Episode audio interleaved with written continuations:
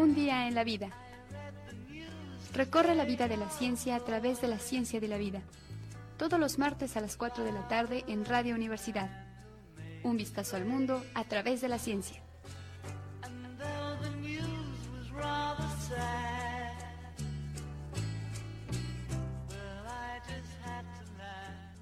Buenas tardes a todos. Hoy es 22 de diciembre del 2020. Estamos a punto de acabar el año.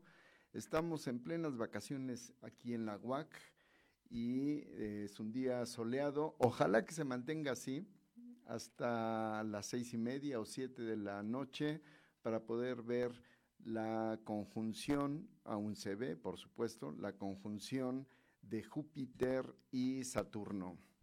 Ayer fue el día que se supone que se iba a ver con más eh, acercamiento entre los dos planetas, pero en algunas regiones eh, parece que eh, aparecieron unas nubes, una niebla, no se vio del todo bien.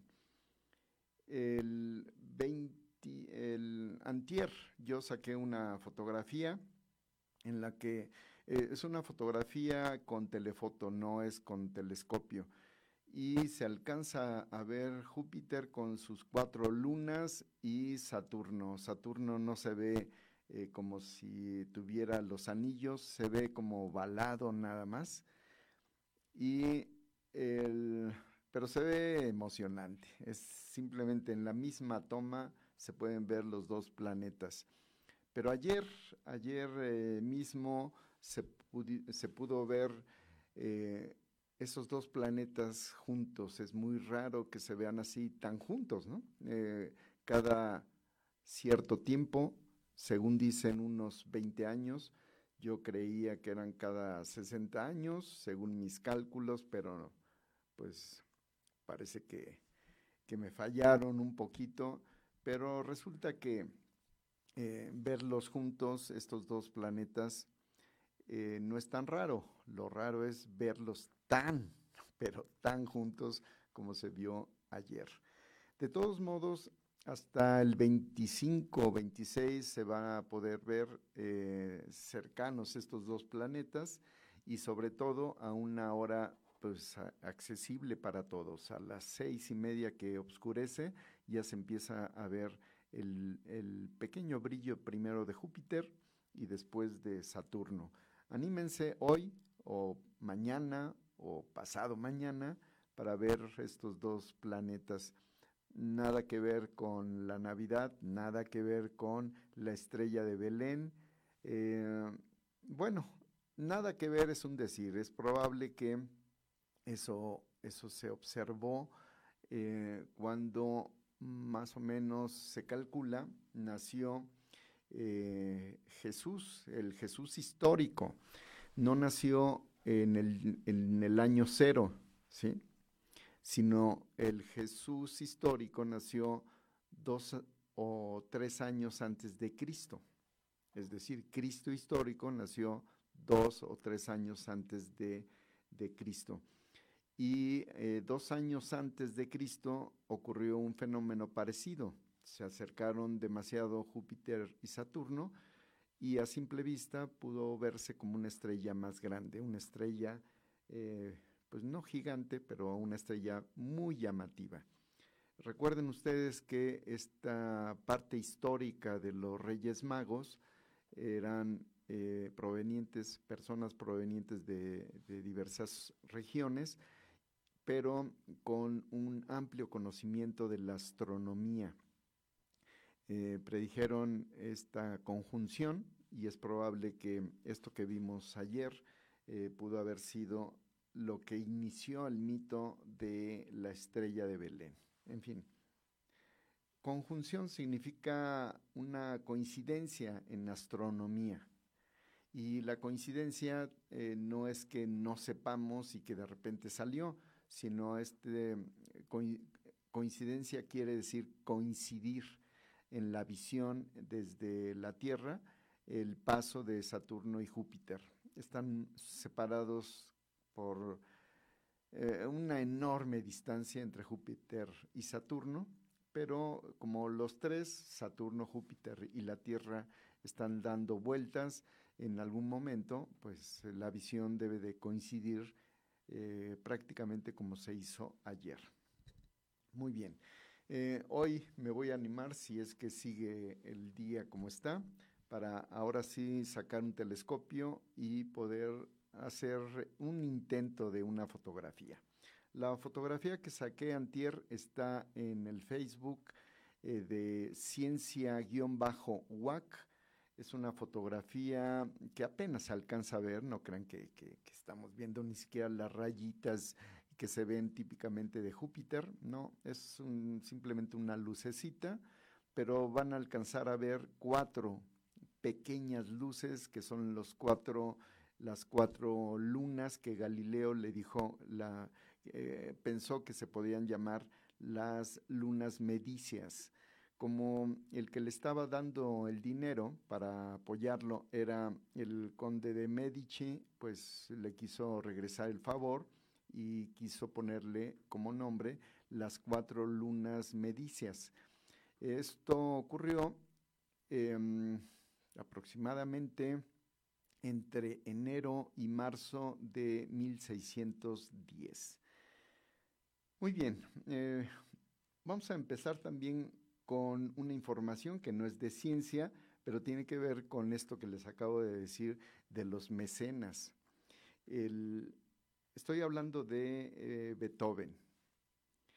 Eh, Beethoven eh, este año debió haber sido un, año esplendoroso para la música de concierto de Beethoven, pero desgraciadamente no fue así. Se hicieron algunos conciertos, algunos los pasaron a través de, la televisión o a través de, de esta modalidad que ahora pues ya es común entre muchos de nosotros, eh, las videoconferencias. Bueno, pues aquí fue una, un videoconcierto y se han hecho varios festivales, pero no es lo mismo, no es lo mismo porque estar en una sala de concierto, oír, este, aunque sea con ciertos errores eh, en, la, en el, la ejecución, pues es muchísimo mejor que estarlo oyendo a través de un aparato.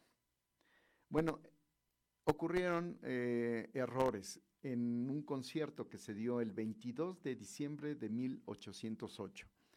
Prácticamente ya eran los últimos conciertos que estaba dando Beethoven, pero este que dio el 22 de diciembre de 1808, es decir, hace 212 años, un día como hoy, pero eh, de 1808, se dio un concierto que tuvo varias sorpresas.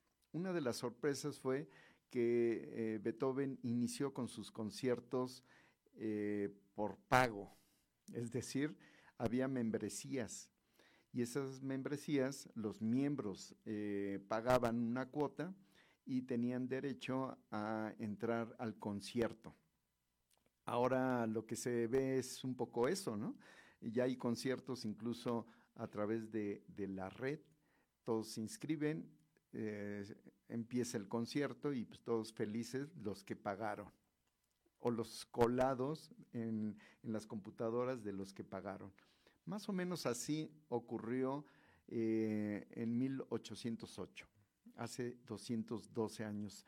Beethoven no inauguró esos conciertos, había eh, ya conciertos desde años antes. Mozart incluso tenía, eh, creo que ciento y tantos eh, miembros en sus conciertos y según el dato, un dato que saqué de, una, de un periódico español, el clarín.com, si ustedes lo localizan como concierto imposible, hay un dato eh, que mencionan en este periódico que me pareció interesante.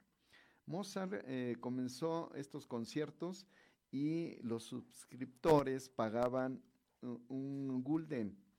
Eh, un gulden era más o menos un florín y un florín en la época, en esa época se podía comprar un kilo de carne, un kilo de pan y un par de suelas de zapatos ¿Por qué lo pusieron así, las suelas de zapatos? No lo sé. Se lo pueden preguntar al que escribió este artículo.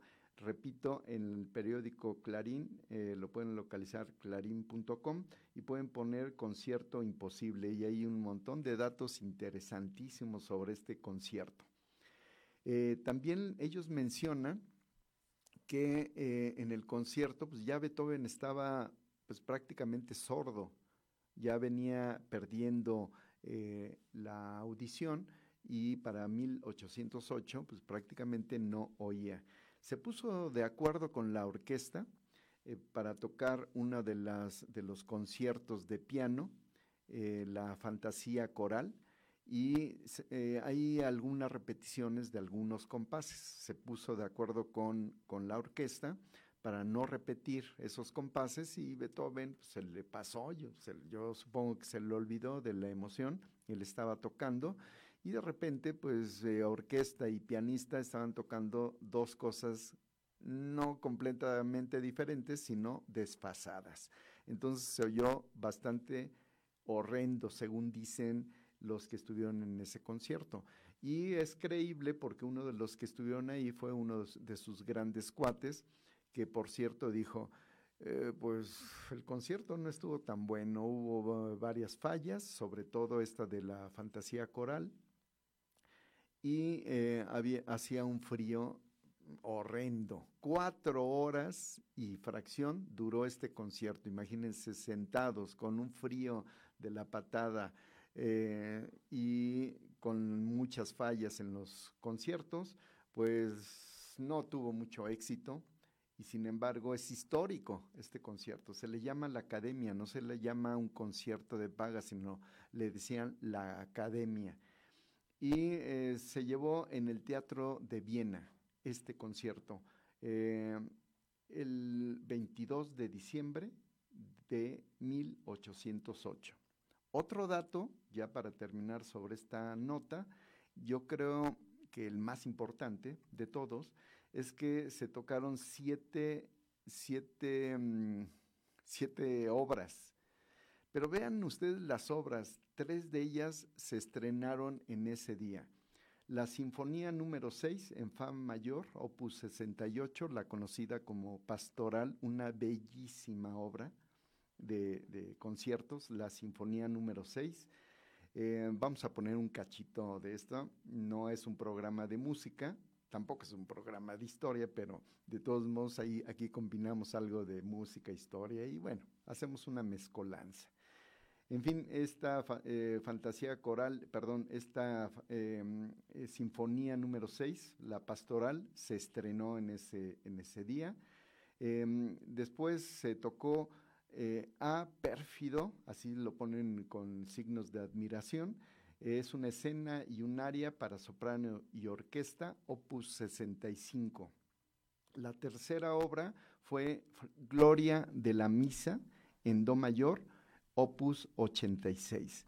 El cuarto, em, la cuarta obra fue un concierto para piano número 4 en Sol mayor, opus 58, eh, una obra muy, muy bonita y también fue un estreno la, obra 5 fue la Sinfonía número 5 en Do menor, opus 67, la conocidísima Sinfonía número 5.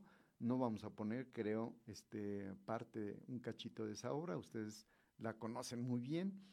Este, la 6 es Sanctus de la Misa, opus 86, y otra obra que se estrenó fue Fantasía para piano, coro y orquesta en Do menor, opus 80. La he puesto varias veces en los 12 o 13 años que llevo aquí al aire en Radio WAC.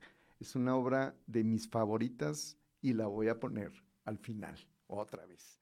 La quinta ocasión que la voy a poner. Y fueron siete obras y tres de ellas, eh, la Sinfonía número 6, Sinfonía número 5 y la Fantasía Coral, eh, fueron estrenos. Es decir, una, fue un concierto de primerísimo nivel, pero debido a los problemas que ya les conté, pues fue casi, casi un fracaso. Repito, fue este concierto el 22 de diciembre de 1808, hace 212 años, y fue un concierto de paga. Los que querían entrar a ese concierto tenían que haber pagado. En fin, vamos a poner un poquito, déjenme ver, de el concierto número 4. Eh, va a empezar, bueno, lo voy a poner ya empezado. Así es que eh, vamos a poner solamente un fragmento para que ustedes oigan el primer eh, parte del primer movimiento de este concierto para piano número 4.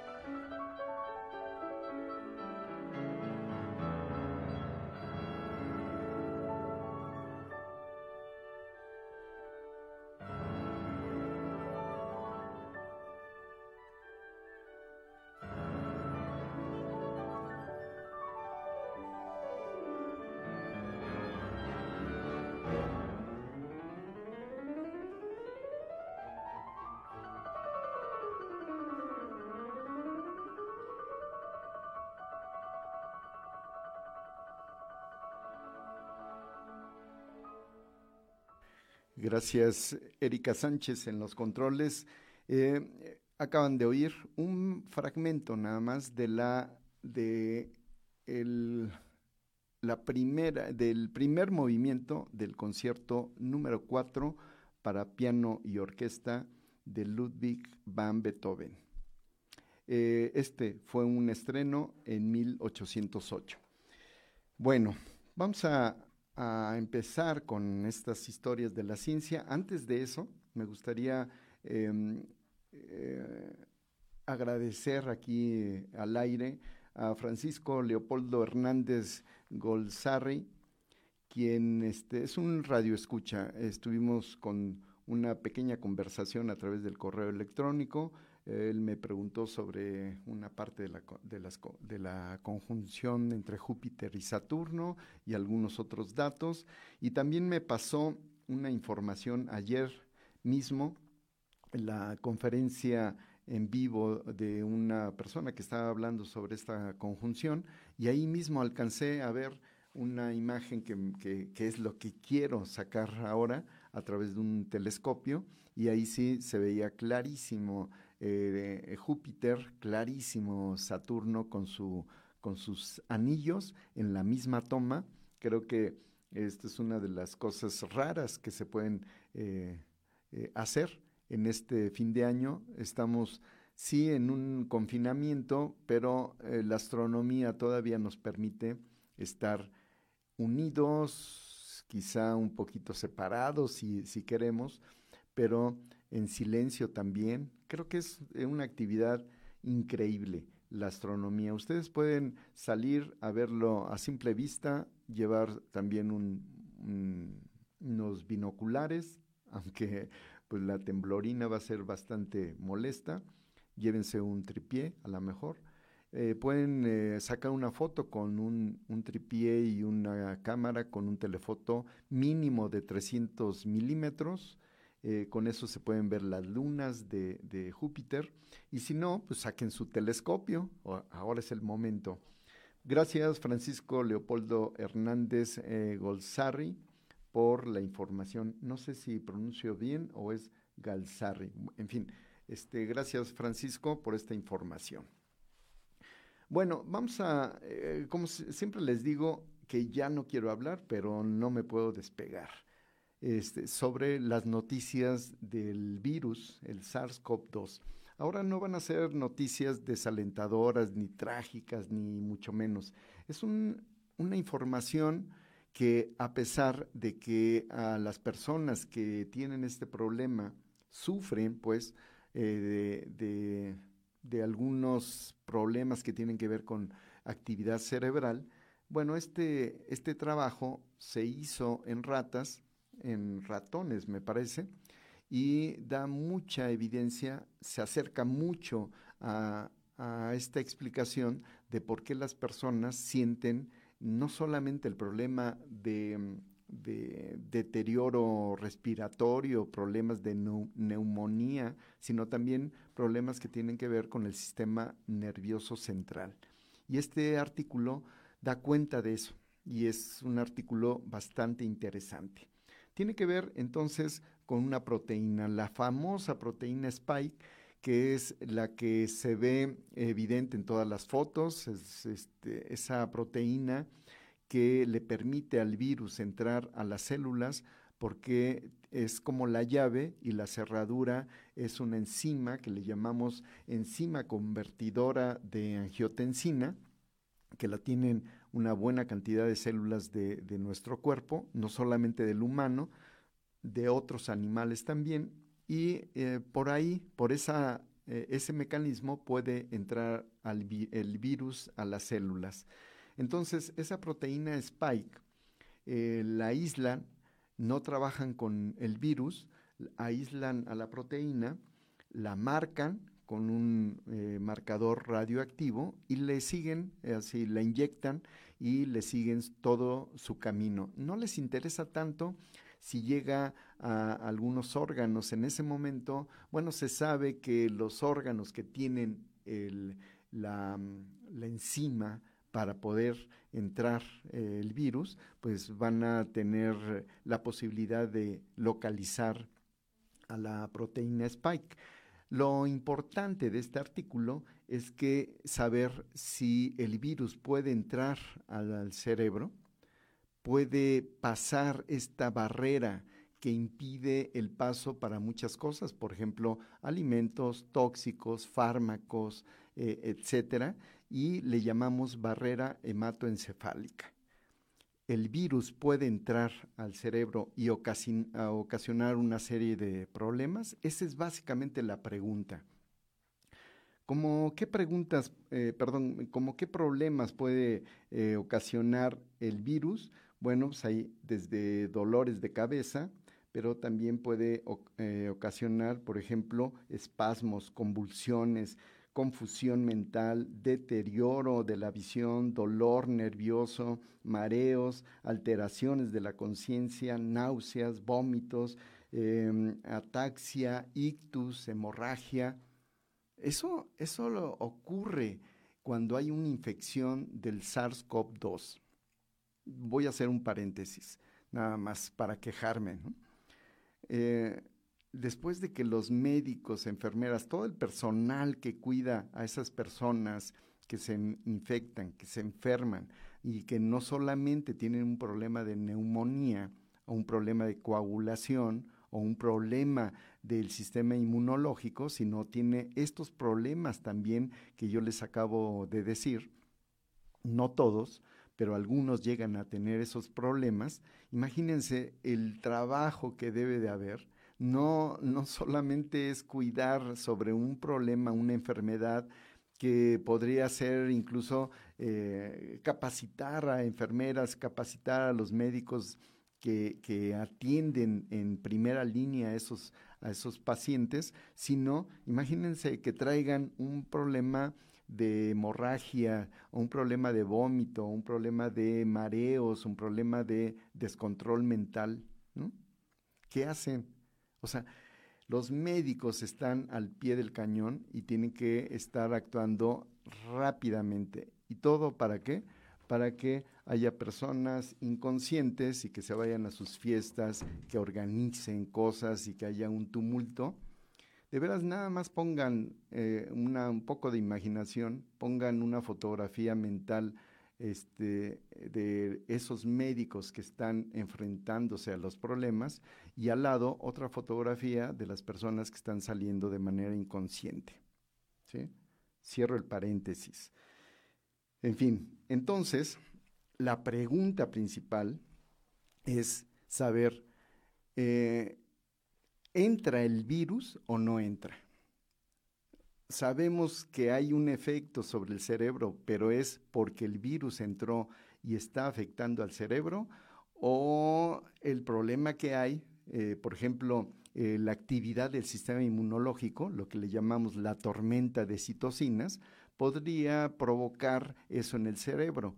Las citocinas pueden entrar al cerebro y si estas están en abundancia, poder provocar un, problema en el mismo cerebro. Eh, muchos de nosotros podríamos decir, bueno, pues ¿qué más da? Que, sea el virus completo, que sea solamente eh, el resultado de las citocinas, o sea, sistema inmunológico, o parte de sus proteínas, total. Hay que ver el problema real, pero los científicos, los que le llaman científicos biomédicos, les interesa saber el mecanismo, o sea, y saber si sí entra o no entra, porque eso va a dar lugar a nuevas, nuevos enfoques, nuevas líneas de investigación y quizá nuevas terapias. Ahora, la primera parte de esta pregunta, que es una pregunta bastante eh, grande, eh, es ¿qué es lo que puede entrar del virus? Dado que no todos los laboratorios pueden trabajar con el virus completo, porque se necesitan laboratorios de primer nivel para contener al virus, imagínense que se les escape, eh, esos laboratorios no todos lo tienen. Aquellos que no tienen ese laboratorio y siguen investigando, pues tienen que contestar otro tipo de preguntas. Y las preguntas, eh, una de las preguntas fue, ¿fragmentos del virus pueden entrar eh, al cerebro? Y si entran, ¿cuál es el mecanismo? Esa es básicamente la pregunta. Y una de las barreras que tiene que sortear estos, estos fragmentos es la barrera hematoencefálica. Y se llama barrera hematoencefálica porque es de, eh, de la sangre, hemato, y del cerebro encefálico. En medio de, esa, de esos dos sistemas eh, existen una serie de, de células eh, que van a regular qué es lo que pasa y qué es lo que no pasa, en ambas direcciones. Y esas células son parte del sistema nervioso, son células de la glía, y es esto, eh, con la forma que tienen estas células, le llaman astrocitos, porque tienen forma de estrella. Se agarran al sistema vascular, se agarran al sistema nervioso, y eh, con sus manitas, digamos, de estrella y pueden eh, generar un contacto entre esos dos sistemas. Pero forma parte del sistema de regulación que entra y que no entra. Bueno, eh, uno de los primeros datos que se tienen es que la proteína la principal que tiene el virus para poder entrar a las células, la proteína spike, sí puede pasar la barrera hematoencefálica, ya se sabe cuál es el mecanismo, eh, este mecanismo se puede, está ilustrado en el artículo que yo les estoy comentando. Es un artículo que fue publicado en Nature Neuroscience. Este artículo está disponible para ustedes si lo desean. Em, si me escriben al correo electrónico cienciaradiouacu.gmail.com. Este mecanismo eh, eh, tiene que ver con la formación de vesículas. Es como si la célula se estuviera tragando algo, eh, forma una vesícula, se mete la proteína y esa proteína la transporta a través de las células y la deposita eh, en otro lado. Es básicamente lo que podría ocurrir con la absorción de lípidos en, algún, eh, perdón, eh, de, algunas proteínas de algunas células, como por ejemplo cuando se están absorbiendo. Em, en fin, hay en casi todos los sistemas ocurren este tipo de mecanismos pero ahora se sabe que la proteína puede entrar a través de mecanismos que forman vesículas. Se transportan esas vesículas a lo largo de las células y se pasan de un lugar a otro. De, por ejemplo, del sistema vascular al sistema eh, cerebral. Y de ahí también hay una forma de, eh, de saber cómo entran a las células, esas proteínas. Esas proteínas lo máximo que podrían provocar es una reacción del sistema inmunológico de cada uno de los órganos o del sistema inmunológico completo de, todo el cuerpo. No provocan infección. Pero los investigadores empiezan a, tener una idea de que si entra la proteína, es probable que esa proteína también jale al virus cuando ya esté unido. No se puede manejar, como yo les digo, tan fácilmente, pero ya dieron un paso, un paso en el cual eh, contestan, sí puede entrar, sí es posible que el virus esté provocando todos los problemas que yo les eh, enumeré, y eh, si eso está ocurriendo, entonces habrá que buscar en la parte clínica qué es lo más efectivo para contrarrestar este problema porque muchos de los que se, han enfermado pueden salir del problema respiratorio, pero no necesaria eh, necesariamente del problema cerebral. Y algunos refieren que tienen problemas de conexión neuromuscular, sus músculos no responden tan fácilmente, no se recuperan tan rápido para el movimiento, siguen teniendo mareos y demás. Entonces, eh, es probable que el virus pudiera entrar, alojarse en el cerebro y pues hasta ahorita estamos viendo nada más esos problemas, algunos bastante graves, pero imagínense que se quede el virus un rato más y que a lo mejor en algunas semanas o algunos meses pudiera tener algunos problemas mayores. Por eso es importante la investigación biomédica, por eso es importante saber los mecanismos por los cuales está ocurriendo el problema. Eh, repito, si ustedes quieren tener este, este artículo que salió en Nature Neuroscience hace algunos días, ustedes me pueden escribir al correo electrónico cienciaradiouacu.gmail.com y con gusto se los paso. Vamos a hacer una pequeña pausa. Le agradezco a Erika Sánchez en los controles y vamos a regresar rápidamente. XHUAQ. Radio Universidad, 89.5 FM. Estudios y oficinas. Centro Universitario. Cerro de las Campanas. Planta transmisora. Campus Exaeropuerto de la Universidad Autónoma de Querétaro. Carretera Chichimequilla sin número. Ejido Bolaños. Radio Universidad. Integrante del sistema de radio, televisión y cinematografía de la Universidad Autónoma de Querétaro. Radio Universidad 89.5 FM. La cultura universal. Bueno, pues ya regresamos y eh, me escribe eh, Juan Carlos Silva de la colonia Villas de Santiago. Felicita el programa. Gracias Juan Carlos por tus comentarios. Este año, dice, me pregunta, este año no se hablará sobre los premios Nobel y la respuesta es, Juan Carlos, sí, hablé sobre los premios Nobel y estaba buscando en este intermedio eh, en qué fecha hablé. Ah, no lo encuentro tan fácilmente. Tengo aquí mis apuntes, pero eh, debió haber sido en octubre cuando se anunciaron los premios Nobel.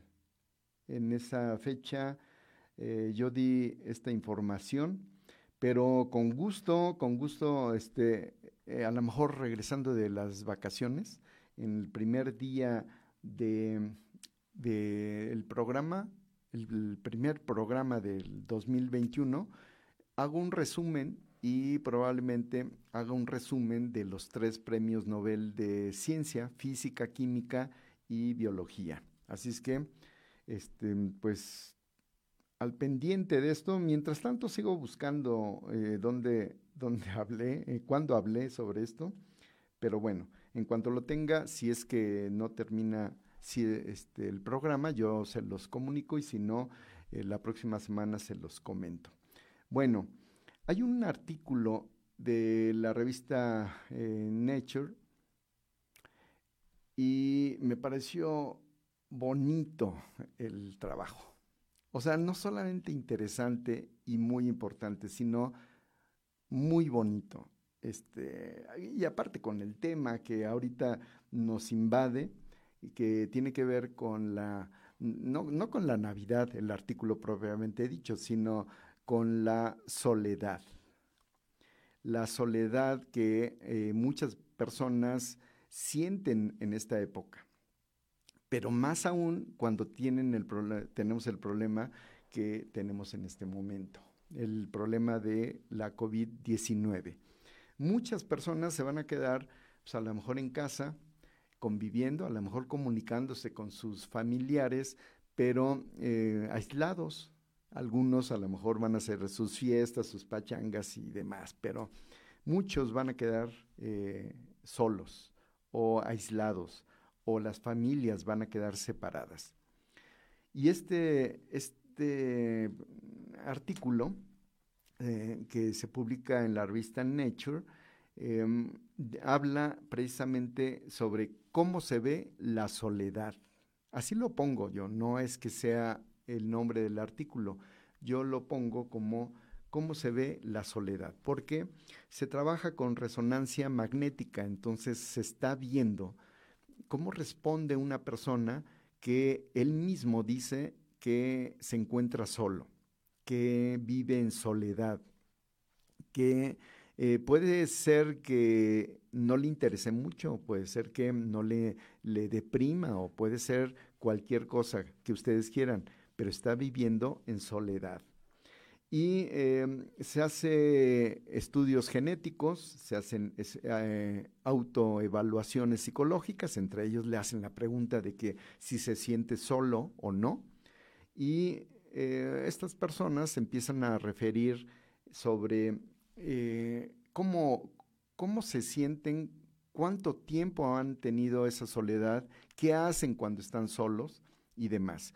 Muchas personas eh, que están solas son introvertidos y uno cree desde afuera que sufren mucho, pero en realidad puede ser que vivan tranquilas, a lo mejor no felices, pero tranquilas. Entonces, la hipótesis que, se está trabajando es que ante la, resonancia magnética se iba a ver eh, la diferencia, la gran diferencia entre una persona que no está sola y otra persona que sí está sola. 40 mil adultos se inscribieron para ese estudio, un estudio que pues, yo creo que llamó mucho la atención. 40 mil personas se inscribieron, se, se, hicieron las resonancias, es un gasto increíble, pero bueno, eh, el dato es fabuloso. Eh, a simple vista uno pensaría que están mal las personas eh, solitarias, pero resulta que eh, fue una sorpresa.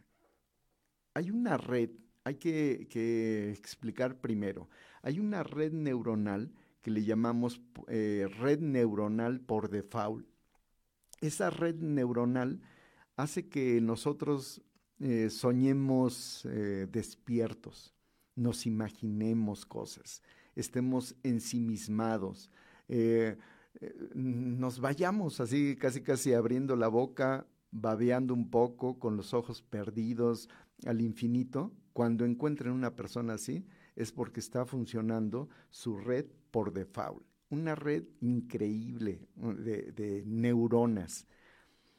Se encuentran en tres zonas. Esa red la forman tres zonas grandes del cerebro. Eh, es la zona medial de los lóbulos temporales, los que están al lado. Eh, si uno se toca la 100, eh, un poquito en esa zona es donde están los lóbulos temporales.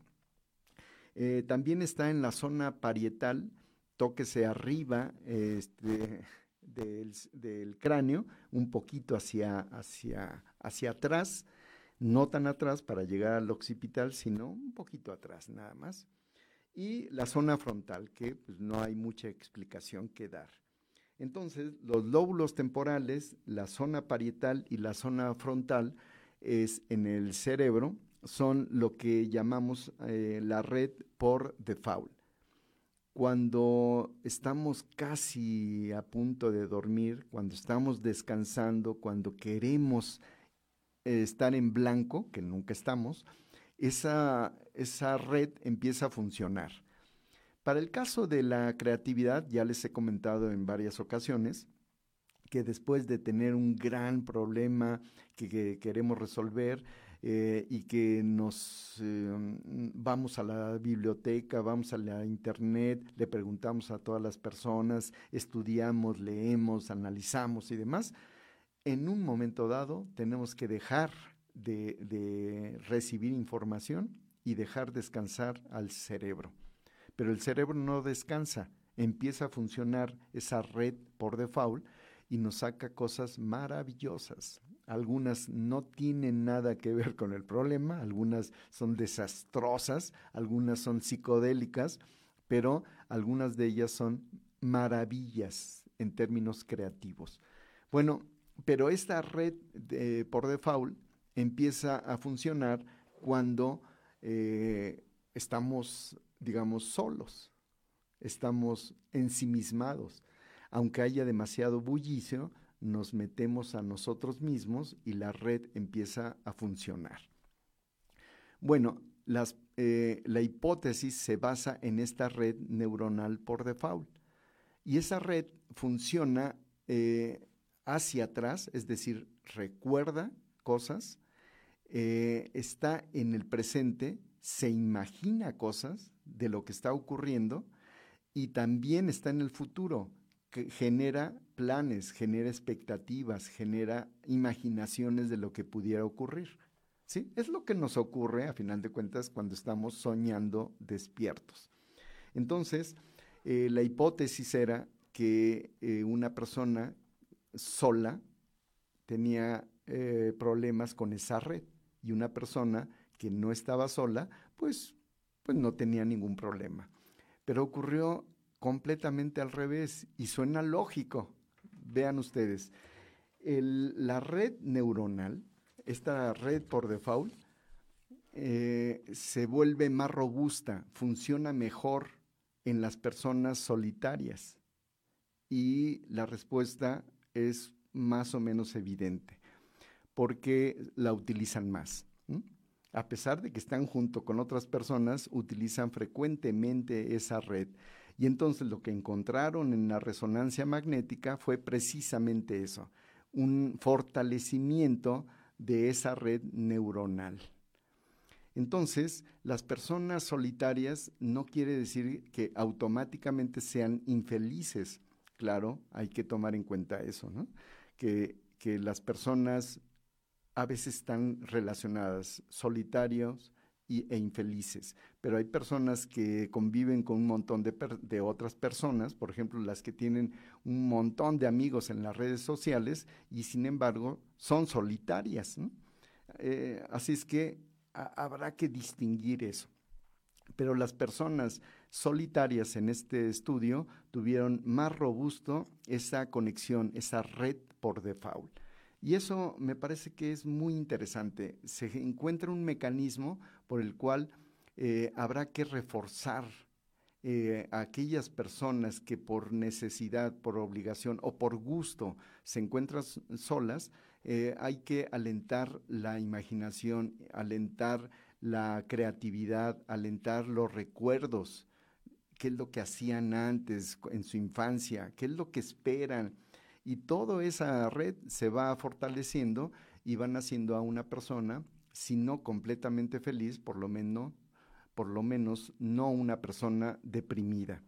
Y por supuesto, este tipo de, de datos nos hacen ver que las líneas de investigación que conducen a la depresión, que conducen al deterioro cognoscitivo, por ejemplo en el Alzheimer, tiene que ser eh, evaluado esta red por default para que podamos encontrar nuevas terapias, nuevas formas de ayudarle a los pacientes, nuevas formas de prevenir los problemas y creo que es un artículo pues repito, como dije al principio, no solamente importante, es interesante y es una belleza de lo que está ocurriendo en nuestro cerebro.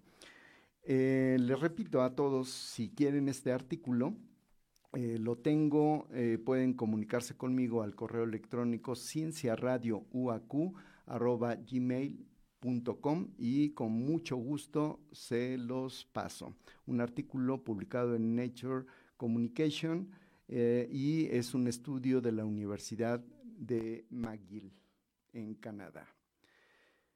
Vamos a poner un poco, ah, yo les dije que no iba a poner la sinfonía número 5 y es la que tengo aquí. Déjenme ver si encuentro rápido eh, otra, fantasía coral, no, oda, sinfonía pastoral.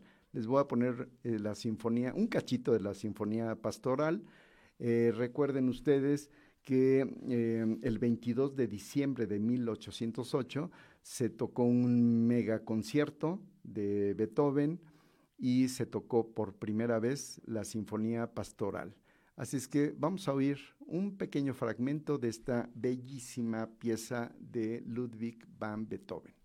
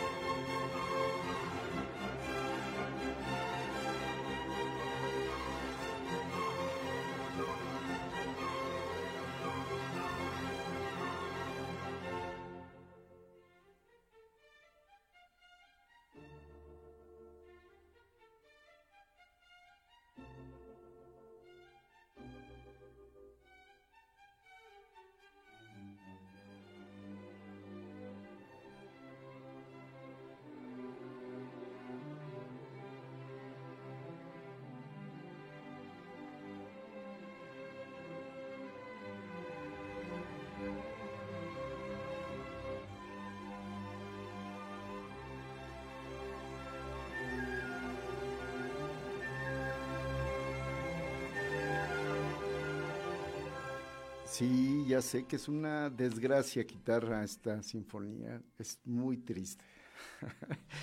Pero, este, bueno, eh, eh, eh, quizá da pie a que ustedes vayan a, sus discos y pongan esta noche junto con esa visión maravillosa de las de los planetas, vayan y oigan a cualquiera de estas piezas increíbles de nuestro buen amigo Ludwig van Beethoven.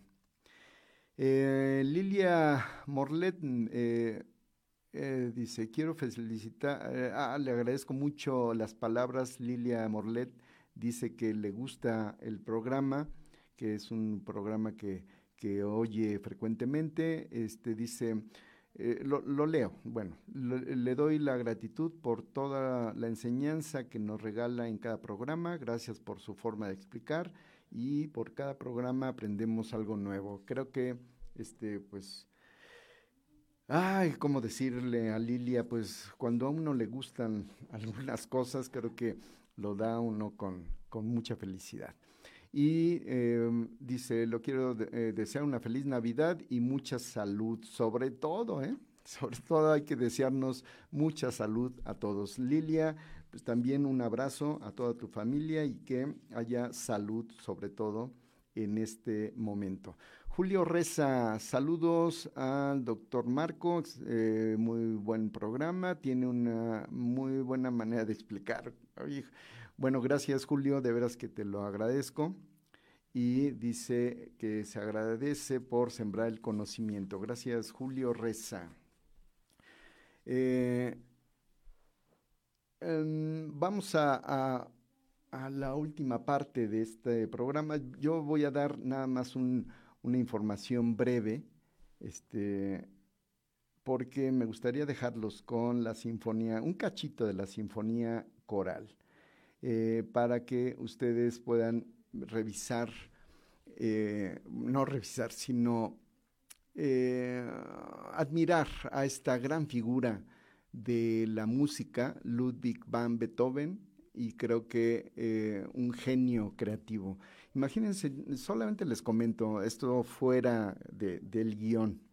Eh, Beethoven eh, conoció muy bien la música, no fue un niño genio como usualmente creemos que, que, que ocurren, o sea, los niños de cuatro años que ya componen, como Mozart, él se tardó un poquito, este, compuso eh, una cosa que llamamos como divertimentos, ah, no, no, recuerdo en este momento, creo que son variaciones sobre un mismo tema que va haciendo más complejo cada vez. Primero empieza como si fuera una pieza de niños y termina siendo casi un virtuoso del piano a los ocho años.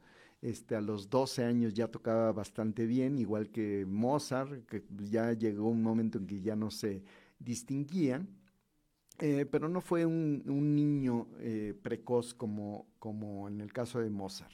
Su papá casi lo obligaba a que fuera así, le quitaba muchos años a su vida para que creyeran que era un genio de la música sin saber que efectivamente era un genio, era un ser creativo. Eh, y quizá su red neuronal, esta que le llamo la red neuronal por default, funcionaba muy bien en el caso del proceso creativo, ¿sí? ensimismado por un problema de carácter, ¿no? O sea, era un odioso y se peleaba con todos y se tenía que quedar solo, ni modo. Eh, la parte amorosa pues tampoco le funcionó muy bien y eh, para colmos la sordera. Entonces un ser que tuvo que quedarse eh, pues prácticamente aislado. Me imagino que si en ese momento le hubieran hecho una resonancia magnética, como le hicieron a estos pacientes de este artículo, seguramente la red neuronal por default hubiera estado funcional, ensanchada, con gran comunicación. Eh, esta comunicación, eh, esta red se forma, pero también hay que tomar en cuenta que el hipocampo, una estructura relacionada con la memoria, la memoria a corto plazo, los, los, reconocimiento de espacios y demás, eh, se conecta con esa red. Y esto nos da ah, mucho que ver con la parte de memoria, de recuerdos. Y si eso lo conectamos al sistema límbico o a lo que llamamos sistema límbico, hace algunos años, pues la parte emocional creo que nos puede inundar. Eh, soñar despiertos no solamente es eh, perder el tiempo, es parte de la creatividad. Eh, voy a, comentarles nada más que dentro de las efemérides encontramos que en un día como hoy em, se estableció algo que en la parte histórica fue increíble, fue la piedra de... ¡Ay, dos años! Digo, ya me quedan dos minutos. No, entonces, como ya me están presionando, esto de la piedra de Rosetta lo voy a decir la próxima semana y les dejo mejor en la música de nuestro querido Beethoven y esa parte de fantasía coral. Me van a permitir que la encienda y la, eh, la recorra hasta el minuto 14, donde empieza más o menos el coro. Entonces se va a oír medio raro, pero aquí va.